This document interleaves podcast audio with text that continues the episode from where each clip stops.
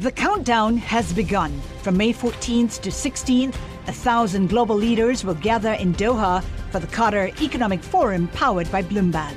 Join heads of state, influential ministers, and leading CEOs to make new connections, gain unique insights, and uncover valuable opportunities in one of the world's most rapidly rising regions. Request your invite for this exclusive event at QatarEconomicForum.com. Le entregamos todo lo que necesita saber para comenzar el día. Esto es Bloomberg Daybreak para los que escuchan en América Latina y el resto del mundo. Buenos días y bienvenidos a Bloomberg Daybreak América Latina. Es jueves 15 de febrero de 2024, soy Lucía G y estas son las noticias que marcan la jornada. Las bolsas europeas subieron el jueves, siguiendo la estela alcista de las estadounidenses. Los informes de resultados favorables han traído alivio a los inversores afectados por el dato de inflación de Estados Unidos del martes, que fue más elevado de lo esperado. Japón entró inesperadamente en recesión tras una contracción anualizada del 0,4% en el cuarto trimestre. Los swaps a un día muestran ahora una menor probabilidad de que el Banco de Japón suba los tipos en abril. La economía británica también se contrajo, con una caída del PIB del 0,3% en el cuarto trimestre. También en el cuarto trimestre, los fondos de cobertura incorporaron empresas de Big Tech e inteligencia artificial, como Amazon, Intel y Nvidia. Meta fue un caso atípico con una venta neta, mientras que los fondos también redujeron sus inversiones en Nike y Pfizer.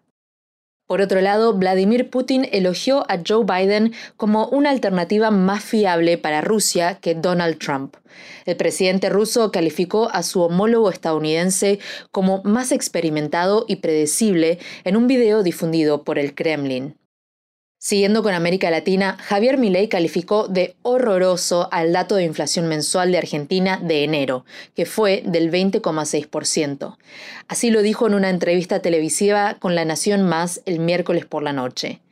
En enero, los precios al consumo aumentaron un 254% anual.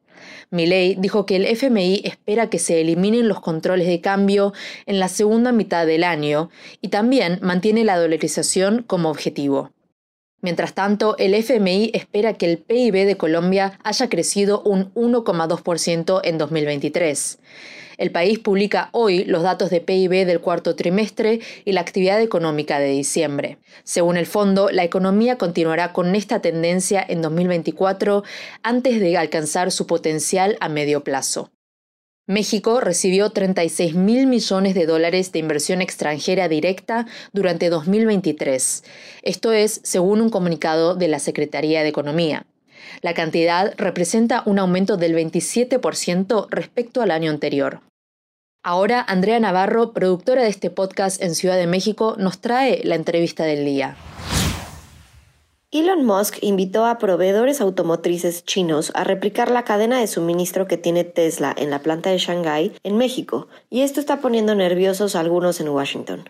Amy Stillman, reportera de negocios en México, nos platica más. Amy, ¿por qué están viniendo cada vez más autoparteras chinas a México?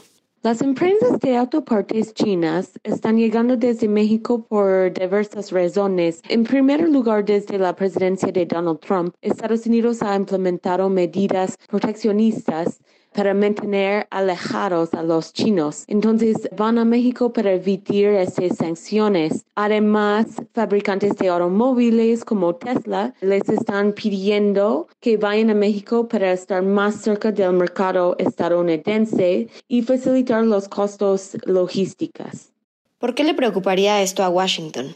A Estados Unidos le preocupa que las empresas chinas de autopartes invierten en México debido a la creciente competencia con China y al hecho de que China tiene una enorme cadena de suministro y podría superar a Estados Unidos. La batalla más grande aquí es entre Estados Unidos y China en la industria de los vehículos eléctricos y la preocupación es que China pueda comenzar a importar vehículos eléctricos a Estados Unidos desde México y es daría a China una gran ventaja. Por ejemplo, empresas automotrices chinas como BYD y Chery están considerando abrir plantas en México.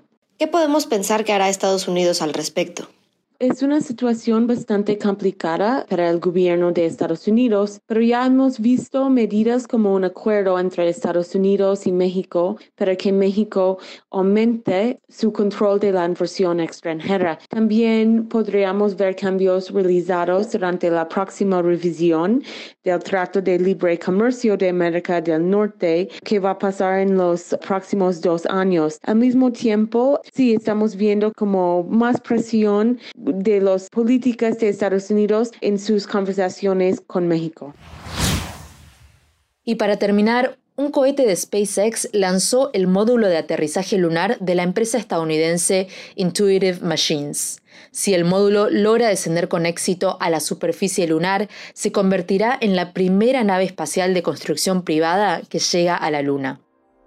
Esto es todo por hoy. Para más información de Bloomberg News en español, los invito a suscribirse al newsletter 5 Cosas. El link está en la descripción del episodio. Soy Lucía G. Gracias por escucharnos.